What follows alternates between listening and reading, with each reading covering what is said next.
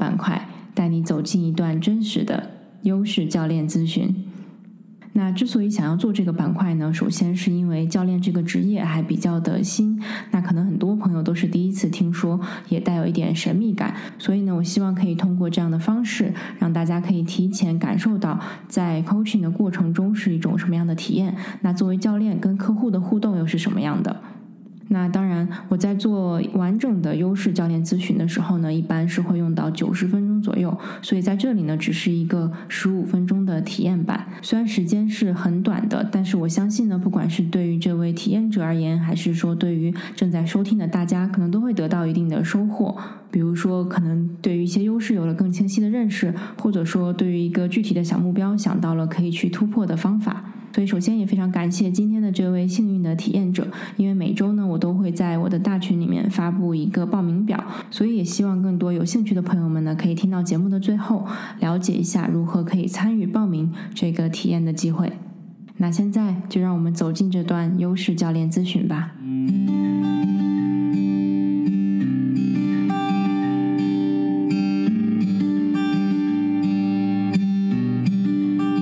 我其实还挺好奇，就是你可以先分享一下，因为你一开始说是有问题，然后自己就分析完之后 就自洽了。这个，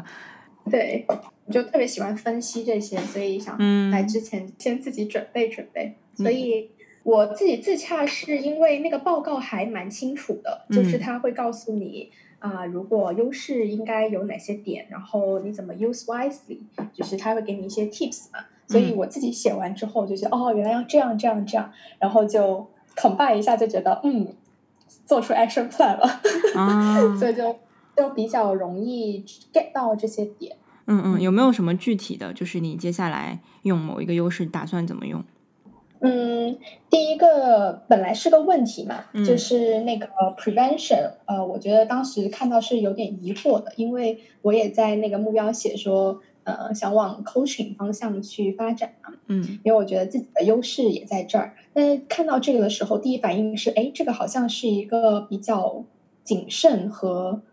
跟思考相关的，他没有说跟人，因为我可能会误以为 coaching 要非常多共共情啊，然后你要跟他 connect 啊等等。嗯，但是后来发现，哎，maybe 用这个可以做到感性跟理性的相结合。嗯嗯，因为我发现 prevention 啊，怎么去 benefit 到这个 coaching 呢？一呢是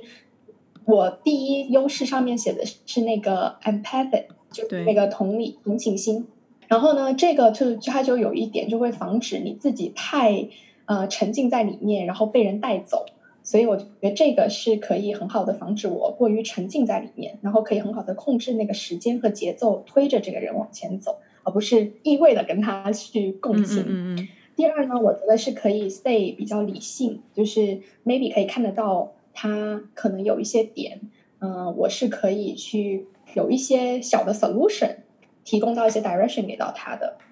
然后第三个呢，我觉得是因为 prevention 嘛，大概你可以大概知道说，哦，他做完这一次的谈话之后，他大概会有个什么样的状态，然后我可以很好的去 follow up。嗯嗯嗯嗯嗯嗯，对，是蛮有道理的。一个就是说，其实 prevention，因为我听得出前面你讲的有点像说你在用这个 prevention 用在你的客户身上的感觉，对吧？但其实就是说，这个 prevention 它，咱们看优势，其实一般都是跟我们自己有关。所以，比如说你的你有 prevention，就代表说你容易看到或者预见到，哎，接下来可能会发生什么情况，那你就可以及时的做处理，就这是你的一个本能的反应，就是你很擅长。你很擅长预见到一些事情可能会发生，然后你就喜欢去提前做一些准备。我觉得第三点可能更靠近，就是你刚刚说的那种，就是说你能够想到他接下来可能需要什么，或者说你自己的这个 coaching business，你可能接下来遇到会遇到什么，就更多是往你自己身上相关的。对，然后其实，嗯，其实我也在想，就是因为你你有写到，就是你的前几个。就你都有看怎么用嘛？那一般在我们优势的前几名，其实我们都应该是用的不错的。也就是说，你的 prevention 能在第三名，有可能是一个看起来是说你应该是用的很不错的，或者是经常在用的。你觉得有什么体会吗？就是在你身上，我的体会就是会做很多准备。嗯。就是呃，比方说，我今天跟你谈话，我会预计到你可能会用什么样的方式，那我自己要提前做什么样的功课，让这个谈话也尊重你的时间，让这谈话更高效。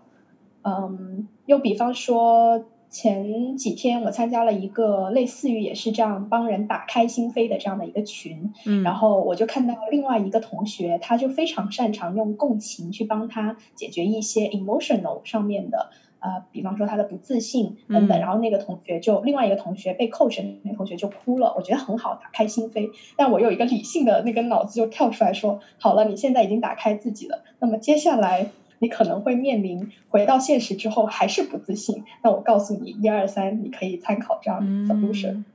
嗯嗯嗯嗯嗯，对，其实这个听起来就是已经是你你知道，你你就等于一个很自然的反应，你知道怎么去用好它。对吧？你不管是在你 coaching 还是什么，只是说当你意识到你要在 coaching 中用的时候，它可能可以体现为什么样。所以我觉得这个就像你刚刚的感受一样，其实你完全就自己有答案，因为它如果是你的优势的话，我觉得是没有什么担心的。唯一的可能要考虑的，只是说我们这些深绿色的，你有没有，尤其是可能前前几名，有没有可能是有点用多了的，然后有没有感觉给你带来任何的困扰，就是因为你经常在使用这些优势。呃，就回到 prevention，就是会有点担心自己有时候想太多，嗯嗯，所以会导致自己呃畏手畏脚或者瞻前顾后，因为你会自己脑海里还没有发生这事情，你就会想到啊，它的 risk 是什么，嗯，发生什么啊，所以我自己也一直在提醒自己，怎么样去解决呢？就是它有很好的一个 tips，就是你 share 你的 key learning to others that can benefit them。这个是我觉得非常好的一个，就是我要去沟通，而不是一味说不不要不行。嗯然后第二个呢，就是他也很好的给到我说，你要 enjoy the moment，就是不要想非常长远，你现在当下能做什么，或者你现在当下能享受什么。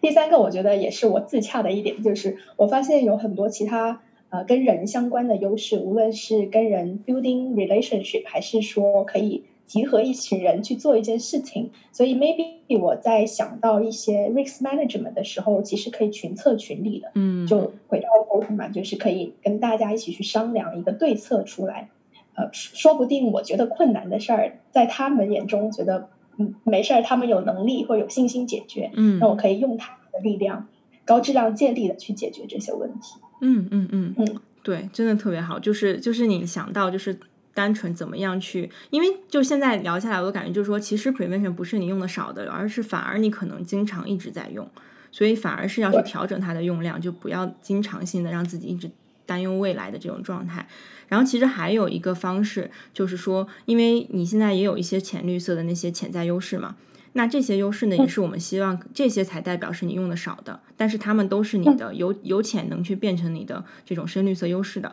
所以呢，我觉得你也可以看一下，在这些里面有没有哪个是你可以借助，然后帮助你去，不管是呃让自己更加的活在当下呀，或者说少用一些这种 prevention 啊，可能给你带来困扰的这种情况。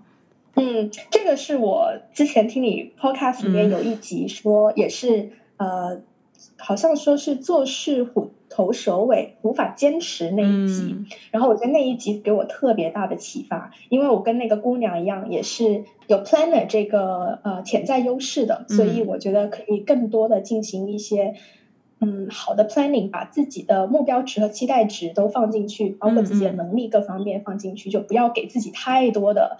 嗯，很 overwhelming 的目标，可能就不会觉得什么事情都很难了。然后第二个，我有一个 center 的潜在优势，就是如果遇到一些我觉得困难的事情，可能给自己一些 self time 去去 reflect。啊，我的具体行动就是像 meditation 啊，journal 可以继续去做。然后 maybe 就可以找到自己的 inner voice，让自己可以很好的嗯坚持，或者是把这个 prevention。的那种 alert 的心情降到最低。嗯嗯嗯嗯，对对对，这些就特别好。我我可以我可以就是稍微分享一个，就我看到的，就也比较常见的，就你有那个 adaptable 嘛？那这个 adaptable 它其实就是代表，就是说接下来可能发生什么样的变化，你的环境变成什么样，你都可以很好的去适应它。所以用在这里呢，也就是说，其实它跟你的 prevention 刚好是一个很好的搭配。就 prevention 是你担心未来会怎么样，所以你要去用这个，对吧？去预防。但是呢，其实当你意识到你很擅长，不管发生了什么，哪怕是个不好的变化，但是你都能够适应的话，你就可能会觉得说，哎，那我其实没必要一直去计划好，可能我甚至不用计划，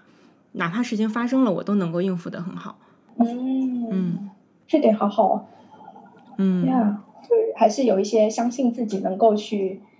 就不用所有事情都想着说我我要想一个完美的方案去 prevent 它发生，而是它发生了我就去接受它。对。去挑战，嗯嗯，对，因为因为我听到你说要用 planner，虽然这个也是你现在感觉是可以多用的，但是因为 planner 它跟 prevention 有一点相似，就是你会去计划嘛，可能你的那个 prevention 已经是在计划很多东西了，所以我会觉得说这两个如果过度的，它可能未来又变成说你会把未来计划的更加全面，或者是你花更多心思在预防上面。嗯，对啊，谢谢，这个点超棒。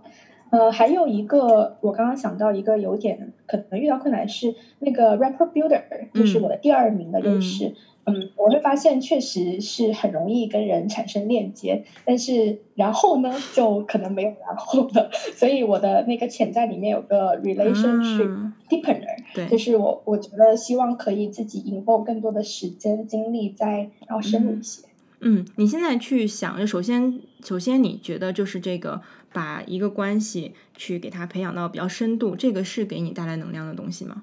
嗯嗯，OK，对，这几个关于人的，如果他们都能给你带来能量的话，的确是可以，就是把他们都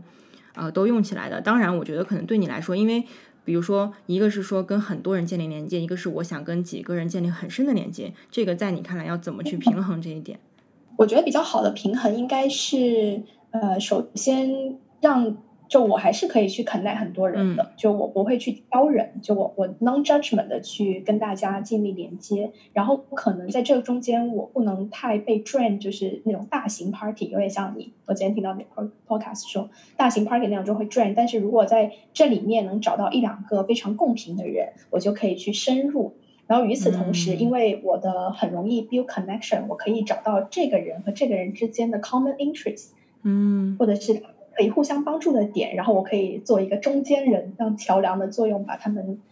连接在一起。这个我觉得是应该用比较好的一个平衡。嗯嗯嗯，对对对，那那就很好。对，就就是其实虽然我们可以就这些优势都有，但但是当然你没有办法把他们全部都用到一个极致，所以就是找到他们中间最合适的那个他们来协作的这个点就可以了。嗯。OK，那之前你提到的一个那个 emotional awareness，稍微我觉得也可以聊到一下，就是你你讲到是说这个东西你觉得自己是擅长的，对吗？对，但是后来我看了一下，我原本以为自己擅长，因为有那个共情能力嘛。但是哎，为什么说我没有去 aware 到对方的呃一些可能表达，或者是能不能听到不仅仅是他讲的，还能听到他没讲出来的？然后我回顾了一下，我就觉得不是很稳定，时而可以，时而不可以。可能有时候我太急于给 solution 了。啊，其实其实这个还有一点就是，我觉得更重要是，你可以回想一下，你在如果要求你就是一直能够去关注到别人的情绪，这一点对你来说是消耗能量的吗？嗯，我觉得如果是一直会有一点，因为。比方说，如果他是一直负能量的状态，我可能没有那么能完完全全的跟他一起一起进入。就我会很想把他拉出来说：“Come on，积极一点，总有解决办法的。”这种风格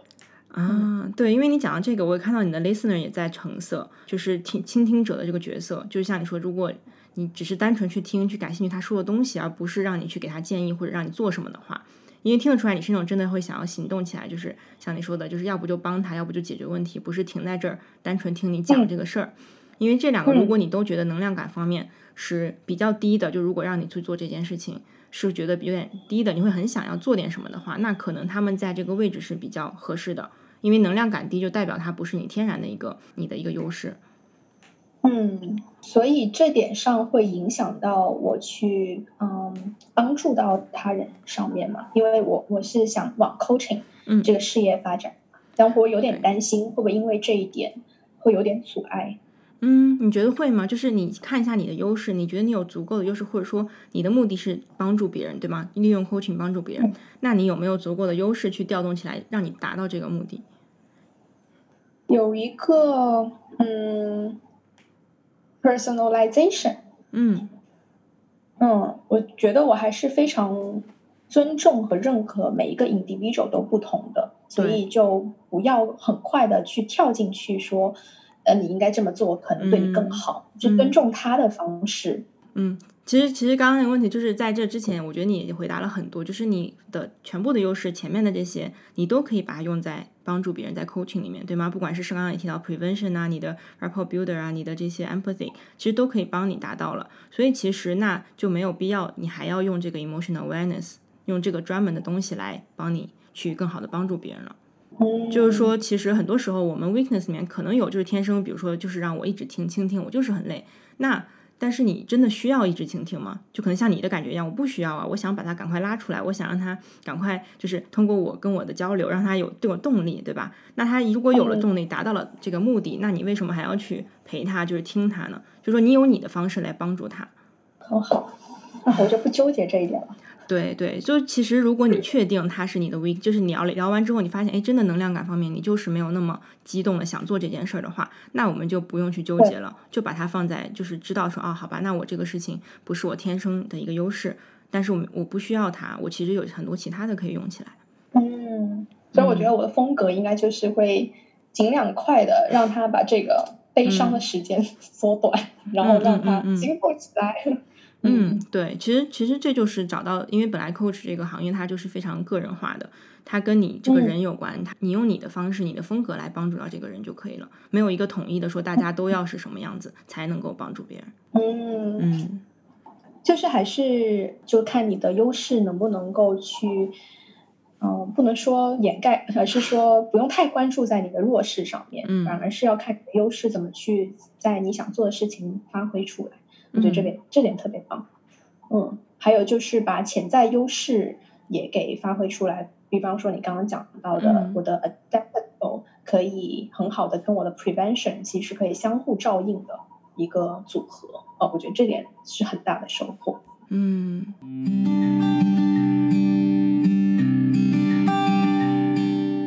非常感谢你的收听。那不知道你听完这一段对话之后有什么样的感想跟收获呢？希望可以在喜马拉雅上面留言告诉我，或者直接私信我。目前呢，我打算把这个十五分钟的体验版呢，免费开放给更多的小伙伴们参与。所以呢，我希望每个礼拜都可以选出一位想要体验这样的一个优势教练咨询的小伙伴，然后呢，可以用这种录音的方式，把我们的这个对话再让更多的人可以听到。那参与方式呢，就首先要加一下我的个人微信，这样我会把你邀请到一个大群里面，在这个群里呢，我会定期的分享很多跟优势相关的信息，然后如果你对这样的十五分钟体验版有兴趣的话呢，就可以在大群里面填写一个报名表，这样我每周会定期从大家的报名当中选出一位幸运的小伙伴，然后我们来约时间做这样的一对一十五分钟的体验版 coaching。非常期待可以有机会跟你进行这样的对话，也希望可以帮助你更加深入的发掘到、认识到自己的优势，并且可以把这些优势更好的运用在自己的生活和工作中，收获更大的成长、突破，还有成功。再次感谢你的收听，我们下期见。